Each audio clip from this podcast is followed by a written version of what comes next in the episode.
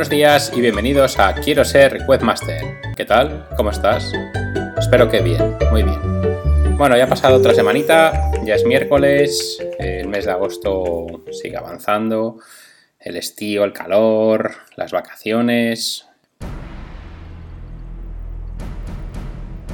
Bueno, hoy es miércoles 12 de agosto de 2020 y tal día como hoy, en el año 490 a.C., en Grecia se estaba librando una de las batallas más famosas de la antigüedad, la batalla de Maratón, donde los griegos derrotaron a los invasores persas. Dos días después habría sucedido la fábula de Filipides, que recorrió 42 kilómetros de Maratón a Atenas para morir diciendo, hemos vencido. Más de 2.000 años más tarde, en las primeras Olimpiadas de la era moderna celebradas en Atenas en 1896, tendría lugar el primer maratón de la historia. El vencedor, Spiridon Luis, había estado los dos días previos a la carrera ayunando y orando. Bueno, en el último podcast os dejé con la intriga, lo sé, Os dije que, había recibido una llamada, la llamada de José María, diciéndome que me, que me quería vender su estudio web. Mm, no sé por qué, pero siempre que se habla de comprar o vender, todo el mundo levanta las orejas. Bueno, igual no todo el mundo, pero casi todos levantamos las orejas. No sé qué tienen esas palabras, comprar, vender, dinero, que hace que hasta el más concentrado deje su labor, deje si estás trabajando con el ordenador, si estás leyendo, si estás viendo la tele, hablas de dinero y todos, todos, todos, todos miran, hasta los más pequeñines, ¿eh? A mí, hablando de pequeñines, siempre desde pequeño me ha gustado ahorrar, siempre, bueno, pues el dinero que me daba mis abuelas, mi padre, siempre lo metía en una cajita de ahorros que tenía, que me habían traído los Reyes Magos, que era verde, muy pequeñita, y ahí metía todos mis ahorros. Eh, era bastante rata, no me gustaba gastar el dinero, pensaba que era que gastar el dinero es tirarlo. Y, bueno, pues oye, llegué a tener mis, mis ahorritos. No sabría decir cuánto, pero vamos, en torno a los 50, 60 mil pesetas sí que tendría yo en el año 92, con 13, 14 añitos, sí que tendría ese dinero. Lo sé porque además ese, ese, mismo año nos lo gastamos, mi hermano y yo teníamos ahorrado eso, unas 120 mil pesetas y nos los, nos los pulimos todos los ahorros de, yo qué sé, de 5, 6, 7, 8 años, nos los pulimos comprando una consola que era por entonces la, la número uno y se llamaba Neo Geo.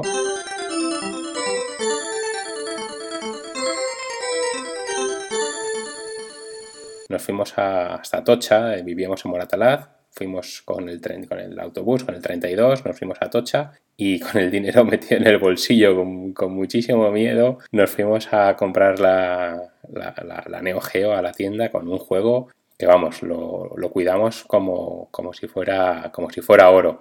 Llegamos a casa, la abrimos. Aquello sí fue que sí que fue un unboxing de, de super lujo, ¿no?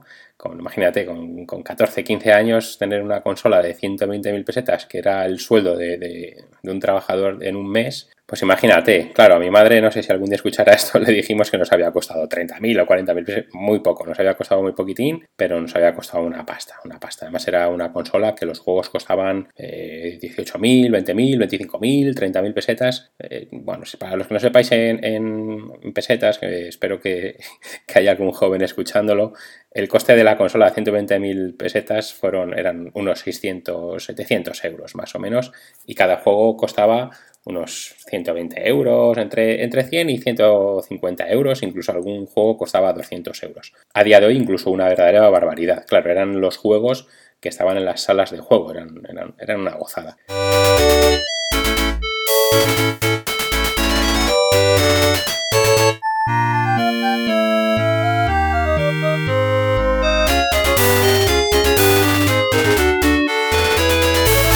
Pero bueno, volviendo al ahorro, después de, habernos gastado todo, todo este dinero años antes y mi hermano y yo siempre habíamos tenido ese, ese, dinerillo ahorrado y hasta hacíamos intercambios de monedas, nos sentábamos unos frente de otro con nuestra caja fuerte, él tenía una caja fuerte grande morada, yo la mía era verde y no sé, intercambiábamos pues igual 5 monedas de 10 por una de 50 o 4 de 25 por una de 100. Bueno, pues así pasábamos las horas intercambiándonos dinero y pasando, y pasando el día. Eh, un, un, día, eh, no sé, no sé quién fue la idea, si fue de, de mi hermano Pedro o fue mía, decidimos hacer juntar, juntar todo el dinero, todos los ahorros que teníamos, los juntamos en una única caja fuerte y ahí, ahí lo metimos todo. Lo que hicimos fue anotar eh, todo el dinero que teníamos, lo anotamos en un papelito y tanto si entraba o si salía dinero, debíamos apuntarlo. había un registro de entrada y salida, vamos, con fecha, hora, cantidad y era libre. Tú podías coger mil pesetas, dos mil, cien, cincuenta, lo que tú quisieras, pero siempre había que apuntarlo. Lo raro es que siempre desaparecía. Al final de, cada semana, o no recuerdo muy bien cada cuánto lo hacíamos, hacíamos un recuento de ese dinero y siempre faltaba dinero. Siempre igual había, yo qué sé, por decir de algo 15.000 pesetas, eh, debía haber 15.000 pesetas y había 14.900. Eran pequeñas cantidades, pero faltaba. Los dos jurábamos y perjurábamos que allí nadie había metido la mano ni, había cogido el dinero ni nada. Así que, bueno, pues como no nos aclaramos, hicimos separación de bienes y, nada, separamos nuestros ahorros. La verdad es que esta visión, esta visión de ahorro siempre me ha ayudado a ser más valiente, a poder tomar decisiones que quizás sin, ese pequeño ahorro no, no, las hubiera tomado, sin ese pequeño colchón. Yo eh, sí que os animo siempre a tener un pequeño colchoncito, cada uno dentro de sus posibilidades. Y yo desde, desde aquí os voy a comentar cómo me organizo, cómo, cómo ahorro también y cómo, cómo muevo el dinero que mis clientes pagan por mi trabajo. a día de hoy tengo cuatro, bueno, realmente tengo cinco, ¿no? Pero mías personales son solo cuatro. Eh, una es de la empresa, otra es de, los impuestos, eh, otra que llamo yo de los impuestos, otra que es personal y otra de ahorros. la cuenta de, empresa, lo que, la que la utilizo es para que los, bueno, pues todos los pagos de clientes y de proveedores es donde están ahí, ¿no? Todas las facturas que hago los clientes les doy ese número de cuenta y es donde me lo ingresan. También es donde cada mes paso eh, recibos bancarios, siempre lo suelo hacer a final de mes o bueno, o sea, a veces me pide el cliente que sea a mediados de mes o, que se lo pase en el mismo día que le mando la factura. Eh, lo, hago siempre en esa empresa, ¿vale? Perdón, en esa cuenta de, en esa cuenta de empresa. También ahí cargan los autónomos, pago internet de la oficina, la luz, el agua, eh, pago el teléfono móvil, también el, el, gasto del coche realmente es solo el gasoil, lo que es el seguro y las revisiones y todo eso lo pago yo de mi cuenta personal. La otra cuenta es la de impuestos. Ahí lo que hago es que cada 10 o 15 días mm, llevo un recuento de todas las facturas que voy cobrando bueno, que voy cobrando, no, que voy haciendo realmente, porque no siempre se cobran las facturas que se hacen. Además de, ese IVA, paso un 20% más. Me gusta pasar un 20% más de cada factura por si las moscas. Eh, es como un colchoncito que tengo ahí de, de impuestos por si el día de mañana necesito tirar de algún sitio, pues bueno, tengo ahí una, pequeña bolsita, ¿no? Luego eh, la cuenta bancaria personal es donde mensualmente me paso un sueldo. Yo me he puesto un sueldo X y ahí es donde eh, de la cuenta de empresa me paso un sueldo. Todo lo que sobre de la cuenta de empresa se queda en la cuenta de empresa. O si algún mes falta para, para pagarme ese... falta, realmente no, no, no debería faltar nunca de la cuenta de empresa, pero imaginaos que un mes, por lo que sea, he cobrado a los clientes 5, mi sueldo es 10, sé que en esa cuenta de empresa va a haber 10. Si en un momento dado, un mes, eh, entran 15 y mi sueldo es 10, se van a quedar 5 en la cuenta de empresa. Entonces, bueno, sé que cada mes voy a tener un sueldo fijo y es de ahí donde pago todos los gastos de, la casa, de la comida, de la ropa, de los gastos personales, las, vacaciones, bueno, en, general todo lo que es diferente a empresa. Si, por ejemplo, voy a comer con un cliente, lo pago con la cuenta de empresa, no lo pago con la cuenta mía personal, pero si voy con mis amigos está claro que lo tengo que pagar con mi cuenta personal, ¿no? Eh, la, cuarta cuenta es la cuenta de ahorros. Ahí es un, bueno, esto es como un cerdito, ¿no? Donde meto mis ahorros que intento que sea el 20% de mi sueldo. Intento no, lo logro. Siempre el día que me hago la transferencia de la cuenta de empresa a la cuenta personal, hago una de la cuenta personal a la cuenta de ahorros el, hacerlo el primer día es súper importante. Si, lo típico es hacer, no, lo, que me queda a final de mes es lo que ahorro. No, error. Tienes que hacerlo el primer día. El primer día que, llegue, tu sueldo, tu paga o lo que cobres, tienes que meter un tanto por ciento en algún sitio donde tú lo ahorres y sea un sitio que sea intocable. Eh, bueno, o casi intocable, ¿no? Veremos en... Bueno, no quiero adelantar acontecimientos. Mm, de antes, eh, bueno, la, quinta, os he dicho que tenía, tenía cinco, la, quinta es una cuenta que está a nombre de mi hija y mía, y ahí es donde todos los meses, bueno, pues le, hago un pequeño ingresito, ¿no? Para que ella el día de mañana pues tenga ahí un dinero para que haga lo que ella quiera cuando, cuando quiera. Esto lo hice, el, tener eh, tantas cuentas bancarias, lo hice porque en dos ocasiones, en la primera ocasión no fue, no fue muy grave, pero vamos, recibí el email de la gestoría y me dijo, oye Pablo, este trimestre te toca pagar tanto. Y digo, pero si no tengo, no tengo tanto dinero. El problema había sido que había gastado lo que no era mío. Es, es un caso, es algo habitual, ¿eh? dentro de los autónomos pasa muy a menudo solemos tener una única cuenta, que es donde pues bueno, nos hacen todos los ingresos, hacemos todos los pagos, nos pagan los, pagamos los impuestos, pagamos autónomos, la luz, lo, sacamos todo de una, de una única cuenta. Entonces, claro, si vemos que tenemos, por decir algo, 100, pues pensamos que esos 100 los podemos gastar. ¿Y, ¿Y, qué me pasó a mí? Pues efectivamente había 100 y aquel mes pues igual me había gastado 80 y tenía que pagar 40. ¿Qué pasó? Que tuve que sacar dinero de la cuenta de mi hija con mucho dolor, pues bueno, tuve que ir al banco, sacar el dinero, me juré y perjuré que lo iba a, a devolver, se lo iba a devolver. Y bueno, pues pasados unos otro año más o menos, eh, el, problema, problema, bueno, o ventaja que yo tengo es que los problemas los olvido muy rápidamente. Entonces este problema se me olvidó, mm, lo pagué y, se me olvidó. No sé si será algo generalizado o es, una ventaja o una desventaja mía que olvido, que olvido, los problemas. Entonces este problema lo olvidé. Pasaron un año, año y medio más o menos, y otra vez volvió a pasar lo mismo. Si tenía 100, había gastado en esta ocasión 90 o 95. Le dije al gestor, pero bueno, esto es imposible. Si, si es que no, no, tengo, no tengo dinero, ¿cómo puede ser? Me mandó el listado de todas las facturas y estaba todo correcto. Una vez más tuve que volver a, tirar del dinero de, la cuenta de ahorros de, de mi niña y no, y bueno, pues ya dije, esto no, esto no puede ser, esto tiene que haber una solución para que esto no pase. Bueno, investigando, leyendo y escuchando podcasts de, de gente que se dedica a la inversión, al ahorro y tal, pues bueno, la solución era esta, tener diferentes en cuentas bancarias, como tenían nuestras abuelitas que tenían diferentes cestitas o diferentes bolsitas guardadas. Mi abuela ya me acuerdo que tenía un poco de dinero en un cajón, otro poquito de dinero en otro, pues bueno, lo tenía eh, diversificado, ¿no? Y en este caso es lo mismo, tener, no tener los huevos siempre en la misma cesta, tenerlos por lo menos separadas, ¿no? Para mí esta forma, que llevo ya unos, unos años haciéndola, es, la mejor. Nunca hasta ahora he vuelto a tener ningún problema y esto que te conlleva a, tener muchísimos menos, costes, menos gastos. por ejemplo, os voy a poner un ejemplo. hace pues, eh, unos, dos o tres meses mi ordenador se, estropeó. De la placa del, MacBook Pro de, 17 pulgadas, que es un ordenador que ya tiene 8 o 9 años o 10, no, no sé, tiene un montón, se estropeó. Llega, llega un momento que se estropea. Si lo tenéis, se os va a estropear seguro. Y bueno, pues lo llevé a reparar y me dijeron que no, que no tenía, que no tenía arreglo. ¿Qué pasó? Que, bueno, me, debería comprar un ordenador, ¿no? ¿O qué? Miré, busqué. Los ordenadores de Apple a día de hoy cuestan una pasta. Hablamos de, menos, menos de 2.000 euros, 2.500 euros un portátil. Eh, yo creo que no lo hay. Bueno, yo me calenté, lo miré y digo, a ver, a ver cuánto costaría uno que, que me gustaría comprarme, ¿no? lo miré y pues, se disparaba a unos 3.000 y pico euros. ¿no? Un MacBook de 15 pulgadas con 64 GB de RAM, bueno, un i7, o sea, una, maravilla de, ordenador.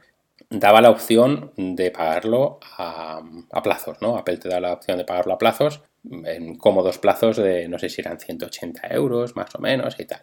Y bueno, pues mirando la cuenta mía personal, la cuenta de ahorros, la, del cerdito, eh, digo, no, no puede ser.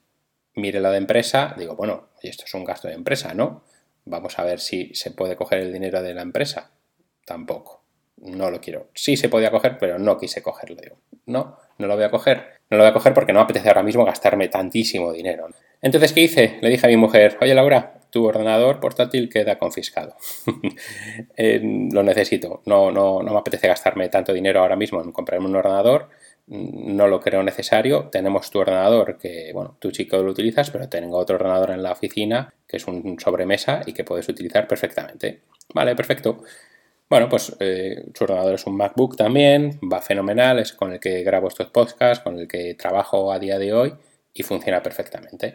Lo curioso de todo es que pasado un mes, em, me llamó Asael, que yo creo que ya os he hablado de él, es eh, mi, informático de cabecera, y le comenté, oye Asael, mira, estoy con un ordenador de mi mujer, a ver si igual me compro uno, oye, ¿qué opinas? Tal, la verdad es que yo quiero seguir con Apple, y me dice, pero, pero ¿qué le pasa? ¿Qué le ha pasado a tu ordenador? No, la placa, yo, pero eso, eso sí tiene arreglo, vamos a mandarlo a Sevilla y nos lo van, que te lo miren, a ver si te lo pueden arreglar, efectivamente, lo mandamos, y nos manda un correo, su ordenador ya está arreglado. Ole, pero ¿cómo puede ser? Si lo he llevado a, una tienda de Apple y me han dicho que no, que no tiene solución.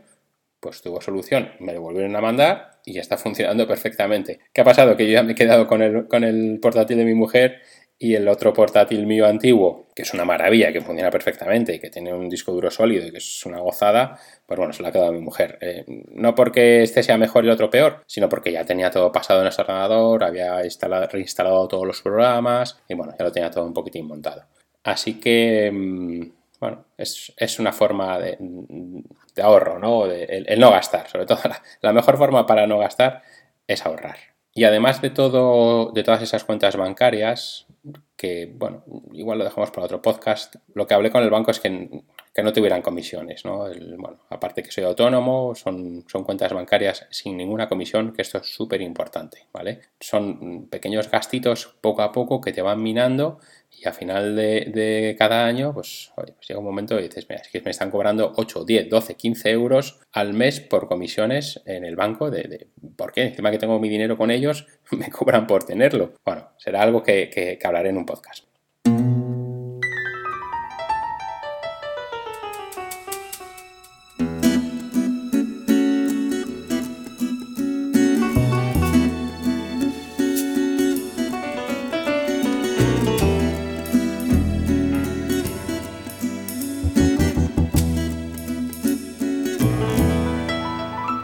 José María me llamó mm, cuando iba en el coche, iba camino de Somo, iba a ver a un buen cliente y mejor amigo, mi amigo Rafa, y me dijo, Pablo, estoy pensando en vender la empresa.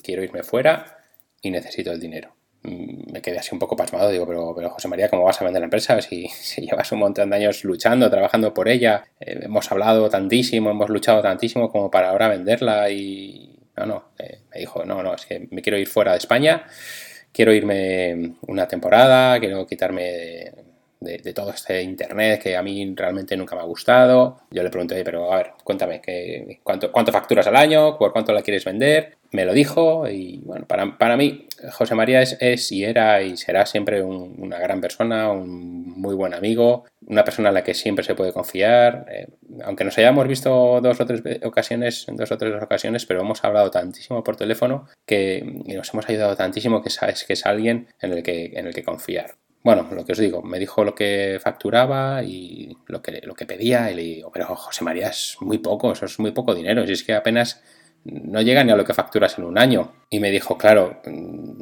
es que no sé, es que tampoco sé valorarlo muy bien en cuánto, cuánto puedo vender mi empresa. Y además me, dice, tengo dos estudios de Sevilla interesados eh, para, para comprármelo, pero claro, es que yo yo prefiero vendértela a ti. Es que a mí esta gente de aquí, pues bueno, sí, les conozco y, tal, pero no, no, les conozco tanto como a ti, ¿no? Te lo, quiero vender a ti. Ya os conté en el, en el, podcast anterior, creo que fue, que él había basado su negocio en, en, Wix. Todas las webs, o prácticamente el, pues diría yo que el 60-70% de sus webs las había desarrollado en Wix y bueno, pues para mí, a ver, no tengo nada en contra de Wix, al contrario, es una plataforma que ya me gustaría a mí ser el dueño de ella pero el, problema que yo le veía ahí es que en, un momento dado Wix podría desaparecer o, peor aún subir las tarifas y bueno, el Wix cobra por mensualidades, eh, un rollo. le dije, es que para mí es muy arriesgado, no, no, es mi, no es mi filosofía de trabajo ni mi filosofía de empresa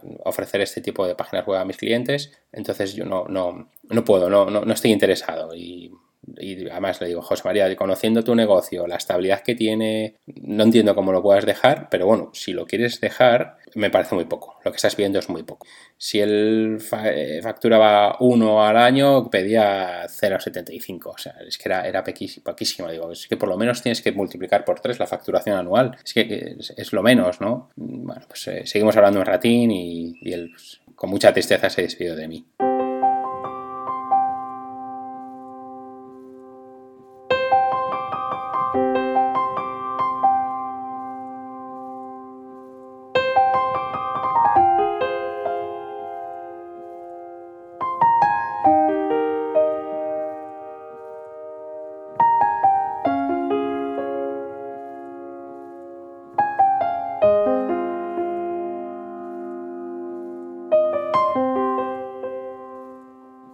Y hasta aquí el episodio de hoy. En el próximo podcast em, os, quiero seguir contando un poquitín más sobre los ahorros, sobre, bueno, pues sobre cómo ahorro, cómo, cómo podéis ahorrar, ¿no? Es, eh, para mí es esencial, es algo que me ha ayudado tantísimo como, como, como, como webmaster, ¿no? Como autónomo, como freelance. Me ha ayudado muchísimo a tener ese pequeñito colchón que, bueno, te ayuda, en muchas ocasiones te ayuda.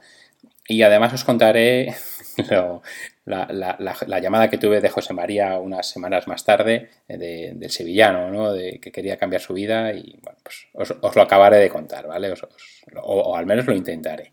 Bueno, un abrazo, cuidaos mucho y ya sabéis que podéis contactar conmigo en www.sarpanet.com, también en sarpanet.com barra contacto y por email en pablo.sardina.sarpanet.com. No olvidéis comentar el podcast, ponerme 5 estrellas, seguidme en Spotify y todas esas cosillas que me ayudarán un poquitín a difundir todo este. Cuidaos mucho y hasta el próximo miércoles.